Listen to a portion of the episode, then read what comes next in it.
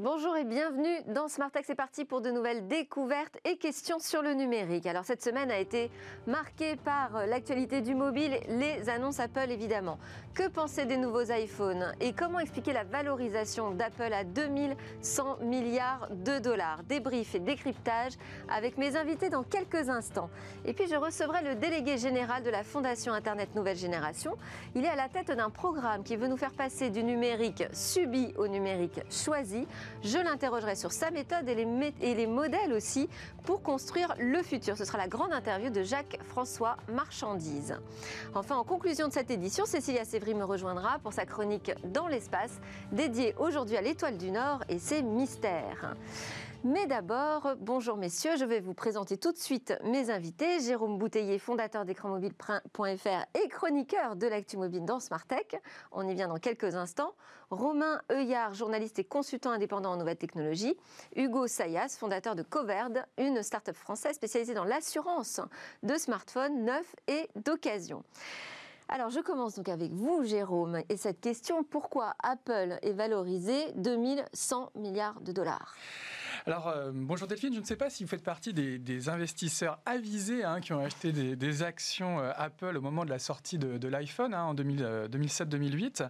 Euh, mais ce placement a été un des plus pertinents hein, des dernières années avec un cours de bourse qui est passé de, 5 dollars à l'époque à plus de 125 dollars au cours du mois d'octobre, soit une mise multipliée par 25 en à peu près 12 ans.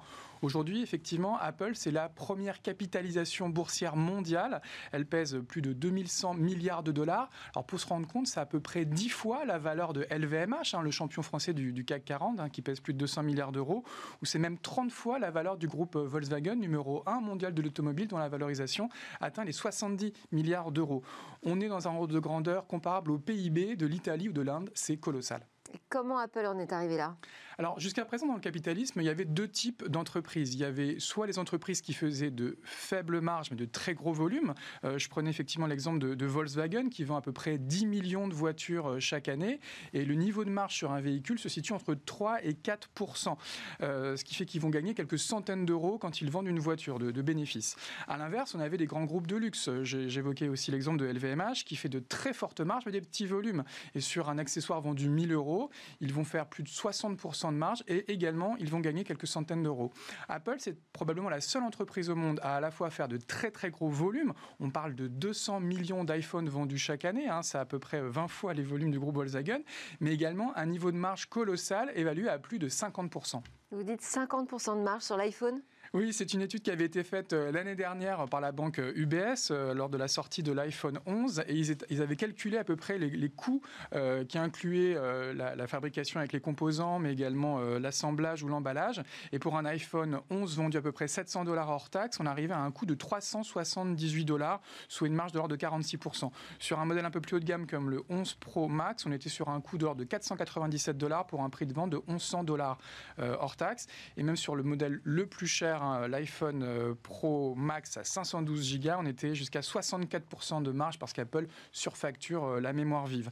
Euh, dit autrement, pour chaque smartphone vendu, Apple gagne à peu près autant que lorsque Volkswagen vend une voiture, sauf qu'Apple en vend 20 fois plus. Et en plus, Apple ne vend pas que des iPhones. Oui, c'est vrai. Alors, euh, l'iPhone, c'est quand même 142 euh, milliards hein, de chiffre d'affaires. C'est à peu près 54% du chiffre d'affaires d'Apple. Et à cela, on peut rajouter euh, les ventes de tablettes, à peu près 8% du chiffre d'affaires. Les wearables, hein, comme l'Apple Watch ou les AirPods, on est à 9% du chiffre d'affaires. Les Mac, 10% du chiffre d'affaires. Et désormais, les services, hein, c'est déjà 18% du chiffre d'affaires, avec des marges qui peuvent, dans certains cas, pour iCloud, sans doute dépasser les 70%. Aujourd'hui, Apple génère 260 60 milliards hein, de chiffre d'affaires, euh, avec un excédent brut d'exploitation de 80 milliards, un résultat de 55 milliards. Euh, les États-Unis et l'Amérique, c'est leur premier marché, mais l'Europe est désormais leur deuxième marché, avec 60 milliards de, dollars de revenus, devant euh, la Chine ou devant le Japon. Et les, analystes parient sur une croissance de ce chiffre d'affaires qui pourra atteindre 280 milliards cette année, peut-être 300 milliards cette année. Et dans ce contexte hein, des taux très bas, on parie aussi sur une évolution sans doute de capitalisation boursière qui pourrait s'approcher peut-être prochainement des 3 000 milliards de dollars, euh, ce qui la situerait au niveau du PIB français. Impressionnant. Euh, donc on comprend mieux pourquoi euh, Apple fait l'actualité quand il sort un nouvel iPhone, hein, quand on entend ces chiffres. On va tout de suite passer d'ailleurs au débrief donc, des annonces de la semaine. Je rappelle rapidement, Apple a dévoilé mardi quatre nouveaux iPhones, également une enceinte connectée, HomePod mini, pour vérifier si véritablement ça a été bien suivi en France, j'ai demandé à Smart Data Power de nous sortir une étude sur l'activité euh, Twitter France ce soir-là. Alors Smart Data Power a recensé plus de 6000 tweets et 37 000 retweets sur la keynote mardi. Les stars, évidemment, c'était bah, les nouveaux iPhones. Hein. Il y a eu 7% seulement de l'activité Twitter France autour du HomePod mini. Bon, voilà. alors, plus étonnant, sur les 100 tweets les plus retweetés le soir de la keynote, il y en avait deux seulement qui évoquaient la compatibilité 5G. Donc, visiblement, c'était pas l'argument de poids qu'on imaginait. Romain Heuillard, euh, pourtant, c'était vraiment la nouveauté non, d'Apple euh, mardi soir, de dire je sors mes premiers iPhone 5G. Ils ont martelé le mot 5G. Il y, a, des montages assez amusants où ils ont mis les mots 5G à la suite et ça dure une minute de 5G, 5G, 5G, 5G. mais je pense que moi, ça ne va, pas, ça va pas accélérer. C'est pas ça qui va accélérer les renouvellements pour les Français. Euh, de toute façon, je pense que quelqu'un qui ça arrive en pleine polémique en France. Hein. on est plutôt en train de se dire, on n'en veut pas, à quoi ça sert. Hmm. Mais je pense que le, le, le contre-argument anti-5G parce que ça pousserait les renouvellements, je pense que c'est un, mauvais argument puisque je pense que quelqu'un qui achète un iPhone, euh, un nouvel iPhone à sa sortie, il le fait de toute façon. Euh, il l'a fait avec l'iPhone 11, il, était 4G, il était enfin la même technologie. Là, je pense que les gens ne vont pas acheter l'iPhone 12 pour la 5G, donc ça m'étonne pas beaucoup qu'il n'y ait pas eu beaucoup de tweets. C'est tout à fait vrai en France, on n'a pas de réseau 5G. Par contre, il y a des pays où la 5G est déjà largement déployée, notamment en Chine, hein, où il y a 100 millions d'abonnés et où Apple a perdu beaucoup de terrain l'année dernière. Et je pense que la 5G est un, argument très important pour ce marché-là. Oui, c'est ça. Il adressait juste pas spécifiquement notre, notre marché euh, national. Mais en revanche, je, pense qu'il fallait le faire puisque c'est euh, quelqu'un qui achète aujourd'hui un iPhone 12 compatible 5G euh, aura moins tendance à le renouveler, disons dans un an par exemple, parce que les réseaux 5G vont être lancés en France là en fin d'année, en début d'année 2021. Donc les gens qui vont acheter aujourd'hui un iPhone pourront le, conserver. Et sur le marché de l'occasion aussi, il va pouvoir durer plus longtemps. Hugo Sayas, euh, vous avez trouvé Apple innovant, vous, mardi soir? Alors c'est vrai que l'équipement en 5G était à l'honneur, clairement, euh, mais pas comme une, une, innovation disruptive, mais plus finalement comme un besoin de se de rattraper le retard qu'ils avaient déjà sur d'autres constructeurs, puisque Samsung et Huawei et d'autres constructeurs avaient déjà sorti des appareils équipés en 5G bien plus tôt en 2020. Donc euh, c'était plus une obligation pour eux pour pouvoir rattraper le marché que de s'équiper sur ces quatre appareils. Et au passage, on a entendu des polémiques jusqu'à très récemment dans des leaks euh, d'Apple qui expliquaient qu'ils n'étaient pas sûrs d'être capables d'équiper leurs quatre appareils en, 4G, en 5G, sur la sortie du téléphone. Alors, et d'ailleurs, il y a une petite subtilité euh, sur les antennes millimétriques, Romain C'est ça. C'est seulement les iPhones vendus aux États-Unis qui auront bien la 5G millimétrique, donc qui peut aller beaucoup plus vite, mais euh, sur des très petites zones. Euh, je ne pense pas que ce soit un sujet en France, puisqu'on ne sait même pas quand est-ce que ces fréquences-là seront attribuées. C'est de mm. nouvelles fréquences. Donc euh, là, pour le coup. donc c'est pas pénalisant Non, ça posera un problème que dans 3, 4, 5 ans. Donc pas trop gênant. D'ici là, euh, sans doute qu'ils auront annoncé de nouveaux iPhones. Ces, ces ondes millimétriques hein, qui, suscitent pas mal de polémiques, notamment en matière de santé. Mais en tout cas, oui, euh, la 5G, c'est quand même une très bonne chose. On rappelle qu'à la sortie du premier iPhone, il n'était pas non plus compatible 3G. Euh, il lui avait déjà reproché, et pourtant, ça n'a pas empêché ce produit d'être un, succès. Et Apple est rarement le premier sur des technologies cellulaires. Hein. Sur la 4G aussi, c'était un petit peu fait attendre.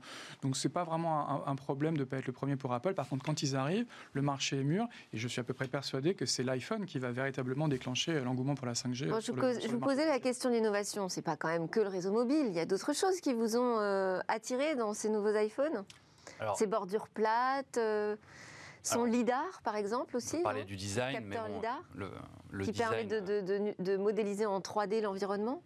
Le design plaira aux, aux early adopters euh, d'Apple hein, qui vont acheter l'appareil dès, euh, dès aujourd'hui, hein, précommande euh, disponible dès aujourd'hui sur le site Apple.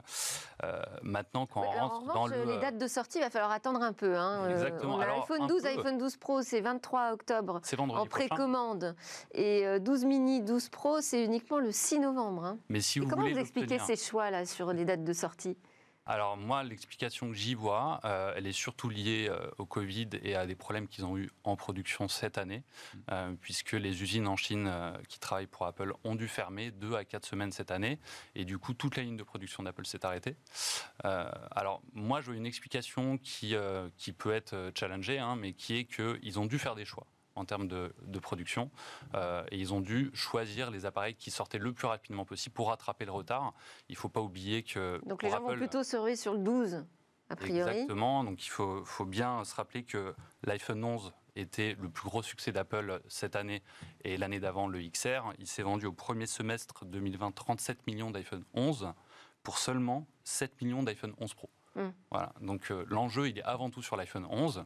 On verra le relais que l'iPhone 11 mini pourra être sur un marché qui aujourd'hui n'est pas capté par Apple, qui est encore un poil en dessous en termes de prix.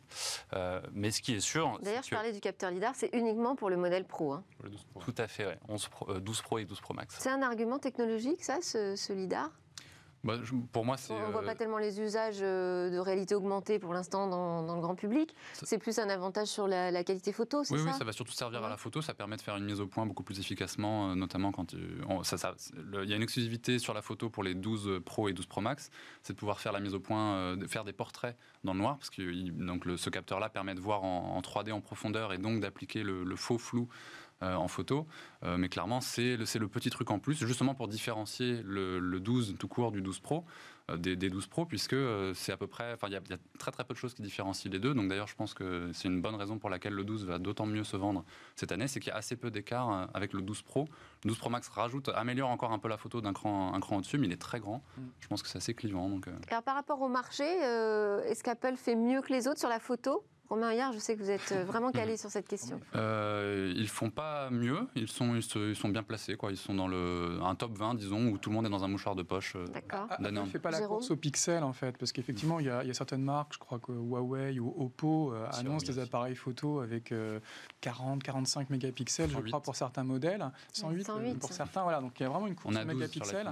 Et l'approche d'Apple, c'est pas de surenchérir sur ce terrain-là. Par contre, effectivement, ils utilisent énormément bah, des technologies comme le lidar. Le lidar, on rappelle ce que c'est. on, on connaissait les radars hein, qui fonctionnaient avec les ondes radio, et le lidar, il utilise la lumière. En fait, il Mm. utilise la, la capacité de réflexion de la lumière, effectivement, pour, pour voir dans le noir, pour euh, modéliser les visages, modéliser les formes. Et on- moi, j'attends énormément de fonctionnalités euh, grâce à ce lidar en matière de réalité augmentée. Pour l'instant, c'est que le début, on est d'accord, mais il y aura sans doute dans les prochaines années de très belles applications à utiliser, euh, exploitant cette technologie-là. Donc, ça sera un, un game changer sur ce marché-là d'avoir ce type de technologie. Ils l'ont déjà montré aussi avec Face ID, qui utilise aussi hein, cette fonctionnalité de reconnaissance des visages. Donc, c'est un, point important. On parlait du design aussi. Moi, j'avais adoré euh, l'iPhone euh, 4 et l'iPhone 5, euh, qui avaient des designs euh, iconiques, euh, comme on dit souvent. Et on reprend ce design avec ces, ces bords plats. Et, je pense que l'iPhone 12 aujourd'hui est clairement un modèle euh, qui, va, qui va rester, comme l'a été l'iPhone X, euh, pour plusieurs années. On, on en a au moins pour trois ans de ce form factor. Est- est Jérôme est totalement convaincu. Euh, Puisque vous êtes un spécialiste de la récupération euh, des smartphones, est-ce que euh, on a une bonne surprise justement a priori avec le Pro aussi, je crois uniquement. hein? On a un verre quatre fois plus résistant euh, Alors. que ce qui était proposé précédemment. Ça reste à prouver. Ouais. Comme tous les ans, on a des annonces sur la résistance des téléphones. Euh, L'année dernière, déjà, pour le 11 Pro, 11 Pro Max, on avait le mot ultra résistant qui ressortait sur euh, toute la keynote. Euh, chez Cover, on teste la résistance de tous les téléphones dès leur sortie. D'ailleurs, on l'achète aujourd'hui pour le recevoir la semaine prochaine et le tester en vidéo. Vous trouverez les vidéos sur Internet.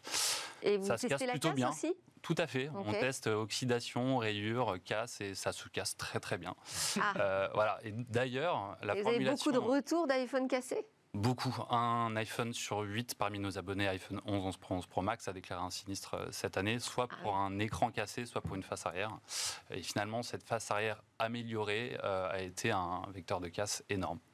Euh, et cela n'est pas dû finalement à la résistance ou non du verre, mais finalement au châssis en métal de vos téléphones.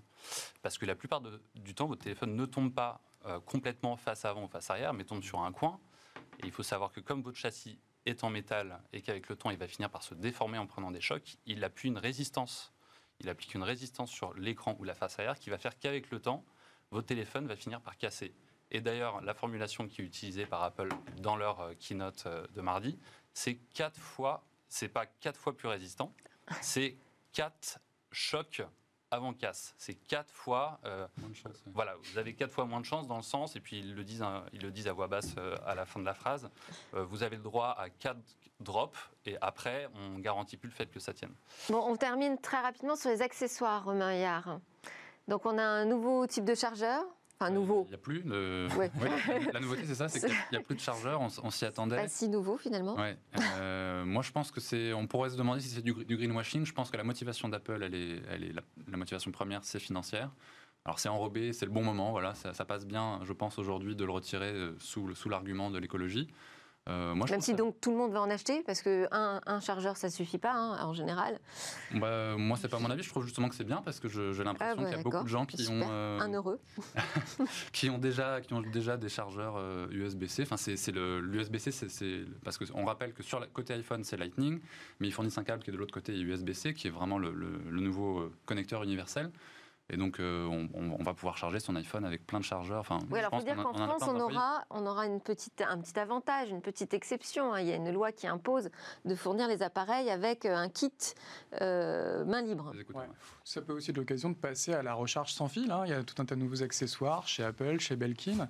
Et on n'a plus besoin en réalité d'avoir un câble pour recharger son téléphone. Donc, c'est peut-être aussi beaucoup de gens qui vont profiter de l'occasion pour s'équiper de ce type de chargeur compatible MagSafe, par exemple. Alors, on parle de MagSafe rapidement. Ça c'est euh, plutôt une bonne, une bonne nouvelle Ouais, euh, pour les accessoiristes.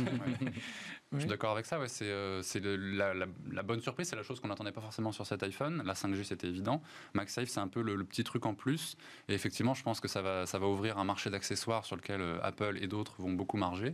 Et il y, a tout un, y a un gros potentiel, plein d'accessoires rigolos avec, avec ça. Et c'est assez drôle de voir sortir cet accessoire intégré à, à un iPhone, puisque c'est un accessoire qui existe sur le marché déjà depuis quelques années, mais qui était vendu à part par des constructeurs non officiels. Vous mettiez la petite barre en métal à l'arrière avec un autocollant de votre téléphone pour pouvoir le plugger à un chargeur voiture hmm. ou euh, chez vous euh, sur votre table basse. Donc c'est un hmm. accessoire qui existe et qui est vendu déjà depuis quelques années. Et euh, c'est assez drôle de voir Apple l'intégrer à un de ses appareils. Bon, euh, on n'a pas eu le temps de parler de l'HomePod mini euh, à 99 euros, mais visiblement, ce n'était pas non plus une attente exceptionnelle euh, du côté de tous ceux qui ont suivi ces annonces Apple. Merci beaucoup, Jérôme Bouteiller, fondateur d'Écran Mobile, Romain Hyard, journaliste et consultant indépendant en nouvelles technologies, et Hugo Sayas, fondateur de Coverne. C'est l'heure de la grande interview. On prend un cap vers le futur avec le capitaine de la Fondation Internet Nouvelle Génération.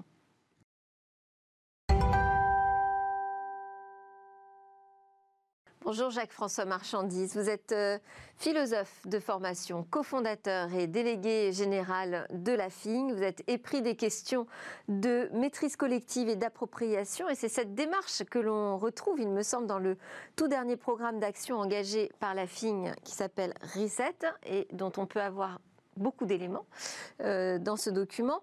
L'idée maîtresse de Reset, c'est de faire en sorte que l'on passe d'un numérique subi à un numérique choisi. Alors comment est-ce qu'on fait ça, chaque François Marchandise? En fait, euh, d'abord, il y a un diagnostic de départ qui consiste à dire euh, le numérique tel qu'il nous a intéressés au fil des dernières décennies, c'est d'abord euh, non pas l'informatisation, non pas les réseaux, mais des ordinateurs, des systèmes techniques qui sont davantage entre nos mains c'était la micro-informatique, ça a été l'Internet, c'est le web, euh, c'est aujourd'hui aussi le do-it-yourself, l'application numérique. Et il se trouve que le, numérique a plutôt évolué dans l'autre sens, euh, qu'on nous raconte de plus en plus euh, une substitution numérique qui va remplacer nos emplois, des robots dont nous sommes les assistants, des, des systèmes qui sont tellement complexes qu'on ne peut plus les comprendre. Donc il y a un enjeu qui est de se dire, peut-être faisons un 180 degrés, au lieu de penser seulement euh, l'impact du numérique sur la société, qui est une bonne question, pensons aussi les impacts de la société sur le numérique. Et commençons par poser la question quel numérique voulons-nous? Et, est-ce que la société peut encore avoir un impact sur le numérique Alors c'est là qu'on tombe sur un constat qui est celui que j'appelle le fatalisme numérique, euh, qui consiste à dire de toute façon tout est joué et en plus on n'y comprend pas grand-chose. Tout est joué parce que des très grands acteurs mondiaux sont devenus des pouvoirs absolument incroyables ce qu'on appelle couramment les GAFAM ou les Big Tech, etc., que donc on a l'impression d'être tout petit et que même les États n'y peuvent pas grand-chose. Et on les appelle des superpuissances d'ailleurs. Des superpuissances euh, qui en plus ne contribuent pas euh, forcément à, la, répartition des richesses, on peut le dire. Et, et donc, on a l'impression que tout nous échappe. Or, le travail qu'on a commencé à faire avec ce programme Reset, depuis des réflexions qu'on conduit à la FING au cours de ces, ces dernières 20 années, au fond, c'est de dire, mais à beaucoup d'endroits, il y a des leviers. Alors, d'un part, il y a des intentions à affirmer, il y a des leviers pour y parvenir. Du côté des intentions, par exemple, si on cherche un numérique plus frugal, euh, eh ben, c'est quelque chose qui va devenir souhaitable et nécessaire pour le monde de demain. Si on cherche des leviers, ben, on va en trouver par exemple euh, dans la formation initiale des gens du numérique, dans euh, une inflexion des critères de l'achat public ou de l'achat des grandes entreprises. Mais alors, cette question de la sobriété numérique qui est vraiment euh, au cœur de la politique euh, française en ce moment, en tout cas du côté du secrétariat d'État de Cédric O, euh, il rime avec quoi enfin, ce, projet de sobriété? Il rime avec low-tech, avec moins de tech, avec moins d'usage? Alors, pas forcément avec moins, sûrement avec mieux. C'est-à-dire que si, si, je résume, pour atteindre des objectifs de sobriété, il suffirait d'avoir un numérique qui consomme comme il y a 5 ans. Euh, ce qui au fond ne nous renvoie pas exactement à. ça fait un peu euh, en rétrograde, euh, rétropédalage. Alors pas forcément, parce que il se trouve que les, les, les, chercheurs et les ingénieurs savent faire des gains de performance. simplement, il ne suffit pas de jouer sur la performance technique. D'une part, il faut, il faut la construire plus largement. la plupart du temps, dans les entreprises du numérique, on ne leur demande pas de faire euh, plus frugal. On leur demande de faire euh, plus brillant, euh, plus fonctionnel, plus etc. Et donc on a vraiment toujours aujourd'hui un discours de, de vente du numérique et d'évangélisation numérique qui va vers du toujours plus. Quel que soit l'avenir, ça sera toujours plus de numérique. Et comment est-ce qu'on fait pour que euh, on arrive à du mieux euh, qui soit à la fois du, moins? Tout simplement parce que nous percutons le mur euh, des ressources limitées de, la planète hein, en matière d'énergie, de matière, etc.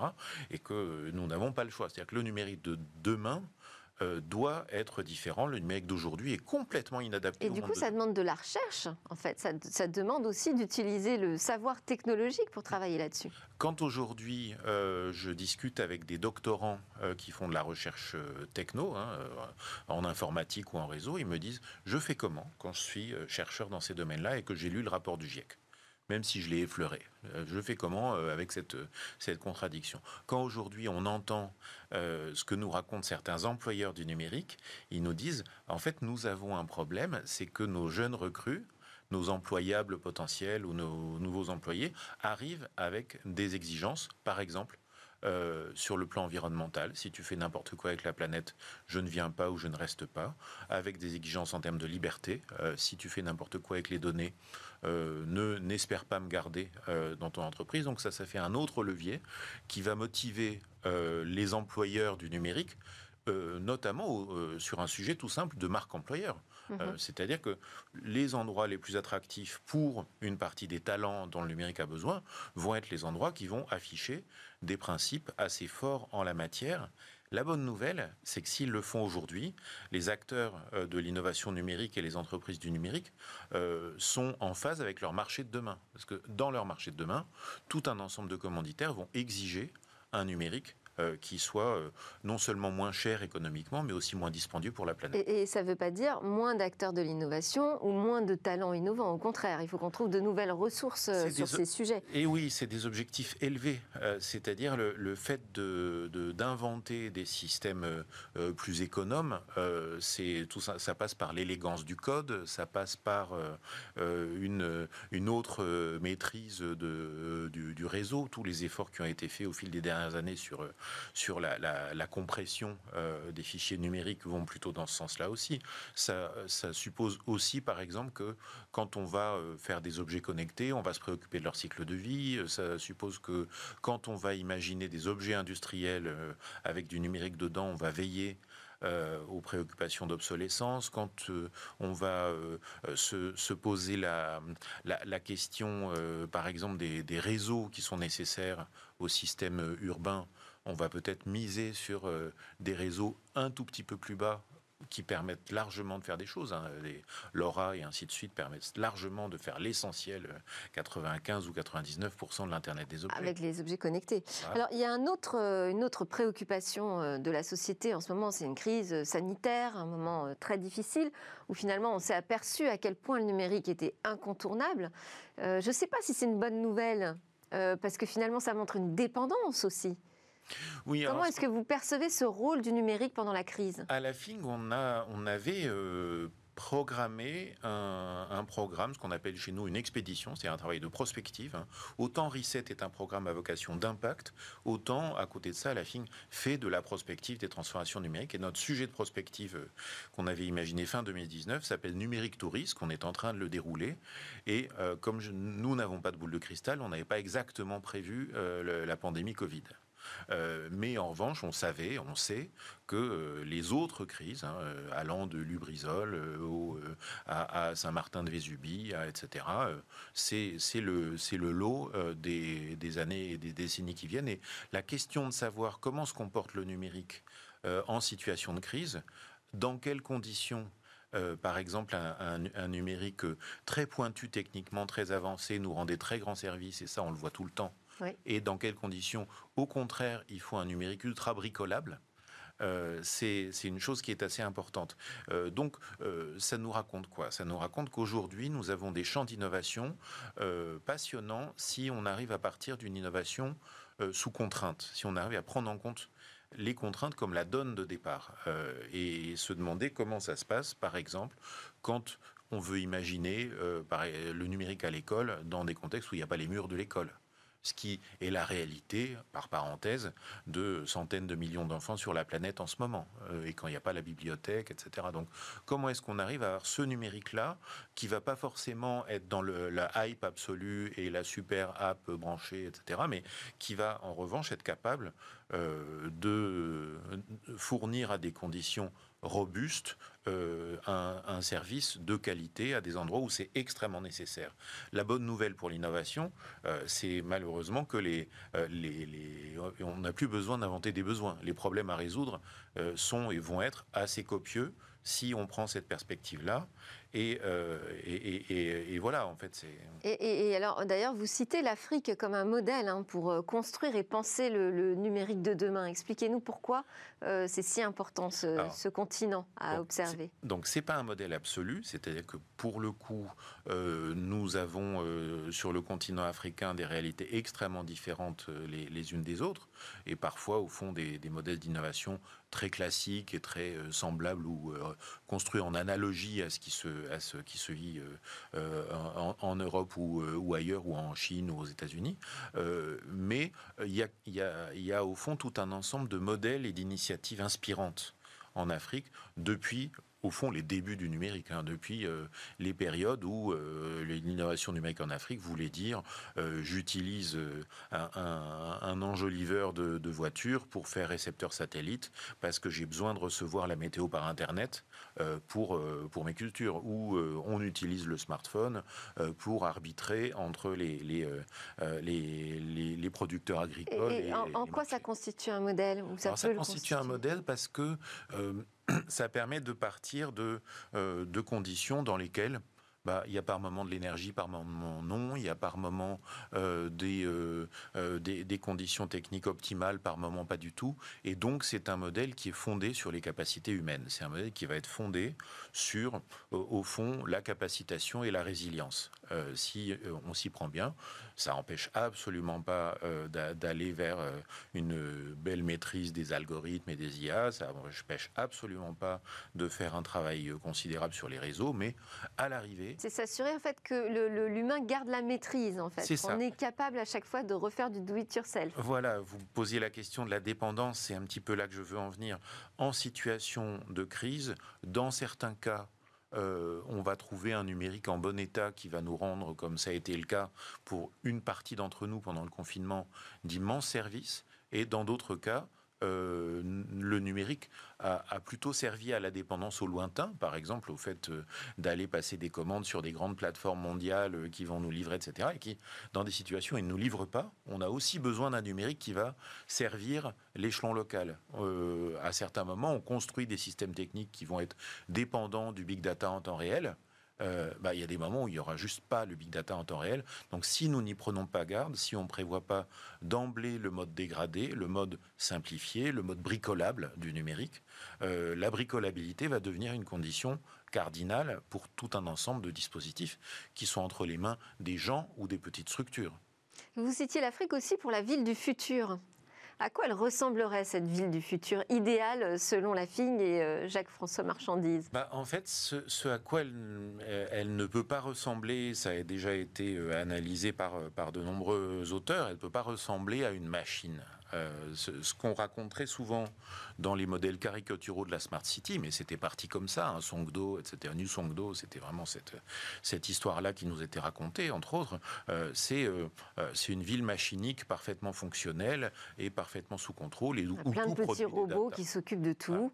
Et les analyses qui avaient été faites, notamment par la sociologue Saskia Sassen, montraient que à New Songdo, en fait, pour que ça fonctionne, il faut la ville d'en face, qui, elle, est complètement désordonnée et où vivent euh, les travailleurs euh, précaires et pauvres qui construisent la ville de l'autre côté du fleuve. Et on va le trouver partout de la même façon que euh, quand on va regarder, comme le fait Casili, les intelligences artificielles aujourd'hui, on va voir qu'il y a des humains derrière qui sont cachés pour... pour Éduquer les IA. Et voilà. Et donc, la ville de demain, moi j'espère qu'elle est plus urbaine. Euh, j'espère qu'elle est aussi plus inclusive. C'est-à-dire que potentiellement, nous avons des énormes écueils euh, pour euh, la, ville numérique de demain, qui sont des écueils d'accroître les segmentations, hein, d'accroître les, les, communautés privées, d'accroître les gated cities, etc., comme on dit. Donc, euh, les questions d'inclusion numérique sont des sujets sur lesquels on travaille beaucoup à la FINC depuis 20 ans et qui sont mon sujet de recherche principal à l'origine, sont des choses qui peuvent être complètement aggravées dans une ville de demain qui est une ville euh, de, des capteurs, des compteurs, des péages, des pesages euh, et, au fond de tout un ensemble de contrôles, parfois pour des, raisons importantes, hein. ça va être le cas pour les villes face à leurs contraintes écologiques, mais potentiellement, euh, ça peut vraiment aller beaucoup plus loin sur une ville des riches, une ville des pauvres. Alors, vous avez aussi lancé à la fin un programme à destination des décideurs, je crois, des managers, qui s'appelle euh, Reset for Executive. Sur quoi vous les faites travailler? En fait, le, euh, pour se poser la question qu'on pose dans Reset, c'est-à-dire dire le numérique qu'on veut et chercher des impacts à court moyen terme, on a inventé une méthode euh, qui consiste à, on l'a inventé et, euh, emprunté, hein, on n'invente pas de zéro, euh, qui consiste à mettre en place ce qu'on appelle des coalitions d'acteurs hétérogènes, c'est-à-dire mettre autour de la table non pas tous les gens sympas qui veulent un numérique écologique, mais des acteurs qui vont représenter trois piliers l'offre, les gens qui font le numérique, la commande euh, les gens qui investissent, les grands commanditaires ou les stratégies publiques, et les usages, donc aussi bien les consommateurs que les citoyens, que les contre-pouvoirs, etc. Et euh, on, considère qu'en faisant cet assemblage, on crée des meilleures conditions pour avoir des objectifs de court terme ou de moyen terme négociés euh, vers lesquels tout le monde va œuvrer au lieu que euh, des petites chapelles de convaincus, essayer de convaincre les convaincus. Donc, c'est euh, apprendre à travailler ensemble dans un écosystème euh, très hétérogène. Et voilà, et en considérant qu'il ne suffit pas d'avoir raison ou de montrer ses muscles pour construire le monde de demain, qu'il va falloir mettre en place ces coalitions et en échangeant avec des, des, des, décideurs, en échangeant aussi avec des chercheurs et avec des écoles comme, comme le Lyon, l'école de management, on se rend compte qu'il y a un, potentiel du côté des stratégies des organisations aujourd'hui, euh, qui est de dire, en face des impasses et des incertitudes du futur, c'est euh, un choix stratégique qui est important à travailler. Donc, en fait, le, ce sur quoi on travaille dans Reset for Executive, c'est de se dire comment est-ce que cette modalité-là euh, devient euh, une modalité de stratégie des organisations. Donc on essaie de le travailler avec eux, de le documenter, de créer aussi des, des capacités à le faire euh, dans une logique qui va être une logique de, de, de certificat, qui peut être une logique de formation-action, etc. Pour s'aimer. Pour essayer. Alors très rapidement, on ne va pas trop s'étendre dessus parce qu'on n'a plus beaucoup de temps, mais moi ça m'intéresse de savoir ce que pense la Fondation Internet Nouvelle Génération de la nouvelle génération euh, de réseaux mobiles, la 5G. Alors, euh, on, en pense beaucoup de choses, on travaille sur cette question, etc. Nous, ce qui nous intéresse le plus, c'est pas c'est pas de, de, dire pour ou contre la 5G, c'est de dire euh, identifions euh, le, symptôme de cette, de euh, revendication euh, assez forte euh, de tout un ensemble de pans de la société, de plusieurs villes du monde, etc., en disant mais stop moratoire, on en parle, on a besoin de faire des choix autour de ça, et l'incompréhension, parfois extrêmement agressive, de tout un ensemble d'acteurs du numérique qui disent euh, qu'est-ce que c'est que ces gens? Ils n'ont rien compris, etc. Bah, l'industrie bon, euh, explique, mais c'est un problème industriel en fait. On en a besoin, nous, pour travailler. C'est ça, l'industrie explique que c'est un problème industriel. Euh, les gens des techs expliquent attendez, vous n'allez pas euh, euh, systématiquement mettre en débat tous les choix d'amélioration technique. Et derrière ça. c'est pas une technophobie de la part des Français, selon vous? Alors, je, je pense que c'est aujourd'hui ce qu'on entend, c'est ceux qui parlent fort, qui sont les 5% des plus radicaux de part et d'autre. Et on arrive à, on est dans une situation de non-débat, on est dans une situation de confrontation, de dialogue de sourds, euh, où euh, ne se pose pas assez la question, mais qu'est-ce que nous, aurions à débattre et quels sont aujourd'hui nos espaces de choix possibles?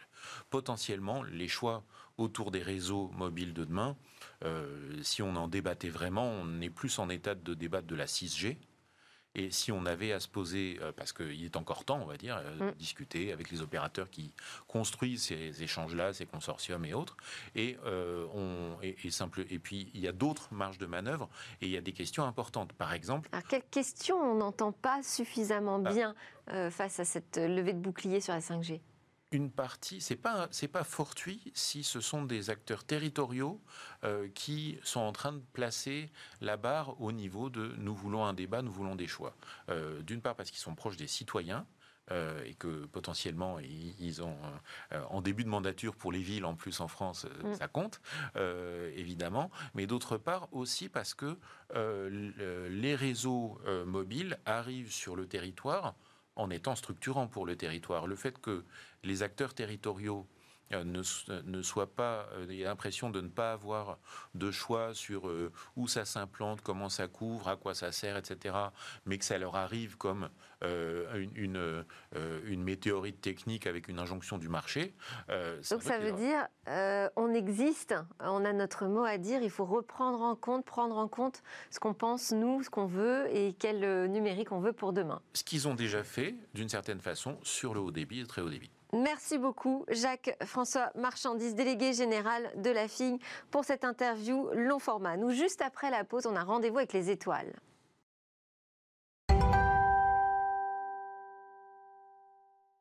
Nous sommes de retour pour la suite de Smartech et Cécilia Sévry, notre passionnée d'astronomie, nous a rejoint pour son rendez-vous dans l'espace. Alors aujourd'hui, bonjour Cécilia. Bonjour. Aujourd'hui, vous allez nous parler d'une étoile que nous connaissons bien. Oui, je vous parle de l'étoile du Nord. Vous savez, elle est très connue, mais on ne sait pas qu'elle a encore plein de surprises à nous révéler. Pour commencer, celle qu'on appelle l'étoile du Nord s'appelle en réalité l'étoile polaire. On l'appelle aussi Polaris et son nom euh, d'étoile c'est Alpha Ursae Minoris. En plus, l'étoile polaire a une particularité, elle n'est pas toute seule, c'est une étoile binaire, précisément une binaire astrométrique. Sa compagnie est nommée Polaris B et l'étoile polaire, c'est celle qui marque évidemment la position du nord céleste. Le nord céleste, c'est la projection dans le ciel du nord terrestre, du pôle nord terrestre. Elle se situe dans le prolongement de l'axe de rotation de la Terre. Du coup, depuis la Terre, elle apparaît complètement immobile, contrairement aux autres étoiles qui nous donnent l'impression de tourner, puisqu'en fait, nous tournons euh, nous-mêmes, c'est la Terre qui tourne. Et l'actuelle étoile polaire, Alpha Ursae Minoris, est une étoile située à 430 années-lumière de la Terre. Vous dites l'actuelle Oui, je dis l'actuelle. En fait, figurez-vous qu'Alpha Ursae Minoris, pour le répéter, n'est pas l'étoile du Nord pour toujours. Et c'est là la première surprise euh, que nous réserve l'étoile du Nord. Euh, elle ne changera pas de position. En fait, c'est nous qui allons un petit peu dévier. Et ainsi, on va déplacer le pôle Nord céleste. Voilà, alors expliquez-nous, parce que la Terre, elle tourne, elle, de manière constante. Oui, tout à fait. Euh, elle tourne, mais elle a un petit défaut de fabrication. la Terre, elle n'est pas tout à fait ronde. En réalité, elle est un tout petit peu aplati. Euh, en fait, c'est ce qu'on appelle un bourrelet équatorial. Résultat, l'axe de rotation oscille légèrement, un petit peu comme une, une toupie. Vous le voyez sur les images. C'est un petit peu comme une toupie. Et cette oscillation se produit seulement tous les 25 900 ans. C'est assez précis. À ce moment-là, le pôle Nord céleste change donc de position. Il se décale un petit peu autour du pôle Nord euh, terrestre. Et c'est ce qu'on appelle la précession de l'équinoxe. Les étoiles, plusieurs étoiles, du coup, au fil, au fil de l'histoire, se partagent euh, le titre d'étoile polaire. Et comment on repère cette étoile polaire? Alors, D'abord, il faut savoir que l'étoile polaire, c'est pas la plus brillante dans le ciel. On la confond souvent avec Vénus, qui brille beaucoup plus, celle qu'on appelle l'étoile du berger. exactement, exactement. Euh, pour trouver Polaris, alors il faut chercher la grande ours, vous savez, en forme de casserole. On prend la tête, on aligne ces deux étoiles de la tête et on va jusqu'à rejoindre la petite ours. Et là, au bout de la queue de la petite ours, on va trouver Polaris, justement, cette étoile du Nord. Euh, en fait, de tout temps, on a su la repérer et l'utiliser pour se guider les navigateurs d'abord, qui l'appellent Stella Maris, mais aussi les grands voyageurs dans le désert, les aventuriers euh, sur la route de la soie. Tous se sont transmis de génération en génération la position de cette étoile dans le ciel. En se fiant à elle, ils pouvaient ainsi connaître à la fois la direction à prendre, mais aussi leur propre position sur le globe. Par exemple, si vous la voyez un peu plus bas, au-dessus de l'hémisphère nord, euh, au-dessus de l'horizon nord, pardon, c'est que vous vous rapprochez de l'équateur. Et si au contraire, elle est de plus en plus haute, c'est que vous vous raccrochez, vous marchez vers les hautes latitudes. Alors, en introduction, moi j'ai parlé de l'étoile euh, du Nord et de ses mystères, mais on imagine qu'on la connaît quand même très bien, cette étoile. On la connaît très bien, je l'ai dit, ça fait, elle fait partie de notre histoire depuis, depuis très longtemps, mais en réalité, il y a quand même des choses un petit peu déconcertantes. En tout cas, les scientifiques sont un petit peu déconcertés. Pourquoi? Parce que euh, les différentes méthodes employées par les chercheurs pour déterminer la taille de cette étoile ont donné des résultats euh, peu cohérents en fait, on a deux résultats. D'abord, l'une des méthodes employées s'appuie sur un modèle tout à fait classique d'évolution stellaire. En observant la luminosité, la couleur, le taux de pulsation, normalement on obtient une masse et une taille d'étoile. Avec cette étude, on a obtenu comme résultat 7 fois la masse du Soleil. Ce serait donc la taille de Polaris. Mais problème, en utilisant les analyses d'observation du télescope Hubble plus euh, la loi de la gravité de Newton quand même, on arrive à un tout autre résultat qui est 0,75 fois la masse du solaire. Donc c'est, euh, on, a un chiffre de 7 fois la masse du Soleil et un chiffre de 0,65 fois la, 75 fois la masse du Soleil. Donc c'est une différence énorme qu'on ne s'explique pas tout à fait. Polaris B en plus, vous savez, c'est son, sa, jumelle qui, qui, gravite autour d'elle, euh, a, en fait a l'air beaucoup, beaucoup plus âgée que l'étoile polaire. Et ça aussi, c'est une anomalie qu'on ne s'explique pas encore. Aucune explication euh, vraiment sur ces, ces, résultats peu cohérents? Non, alors il y a peut-être un scénario éventuellement qui serait lié à la différence d'âge avec Polaris B. Euh, ce scénario, ce serait qu'il y aurait eu une collision, une collision stellaire il y a très longtemps sur Polaris. Euh, et ces étoiles qui naissent en fait de telles collisions ne correspondent pas tout à fait au schéma d'évolution d'étoiles stellaires classiques, donc on aurait mal appliqué, enfin choisi la mauvaise méthode finalement pour l'analyser. Ça pourrait être un élément de réponse. Pour les scientifiques, c'est peu probable mais c'est pas impossible. Voilà. Donc en résumé, si on la connaît depuis toujours, on a toujours beaucoup de mal à l'analyser et, à, l'identifier réellement. Et c'est un vrai symbole cette étoile euh, du Nord. Hein. on la retrouve sur le drapeau de l'État de l'Alaska. Exactement. Alors il y a une petite histoire derrière ce drapeau de l'État de l'Alaska. Euh, elle est en compagnie de la grande ours puisque c'est celle qui sert à la repérer. Ce drapeau a été adopté en 1927 à la suite d'un concours remporté par un enfant de 13 ans, figurez-vous. Il s'appelle Benny Benson et il a justifié la présence de l'astre ainsi. L'étoile polaire représente le futur État de l'Alaska, État de l'Union le plus au nord. C'est très joli. Merci beaucoup, Cécilia Sévry. Merci à tous d'avoir suivi Smartech. J'espère que vous aurez apprécié, comme moi, ces nouvelles découvertes et réflexions sur le numérique. On va conclure avec quatre jeunes pousses en Lab Startup. La semaine prochaine, c'est Eva Bensadi qui présentera Smartech. Et moi, je vous retrouve vendredi prochain pour une grande interview surprise.